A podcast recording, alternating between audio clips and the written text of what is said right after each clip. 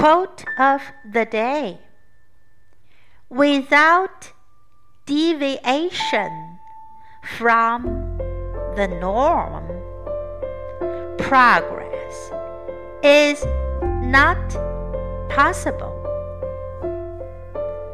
By Frank Zappa.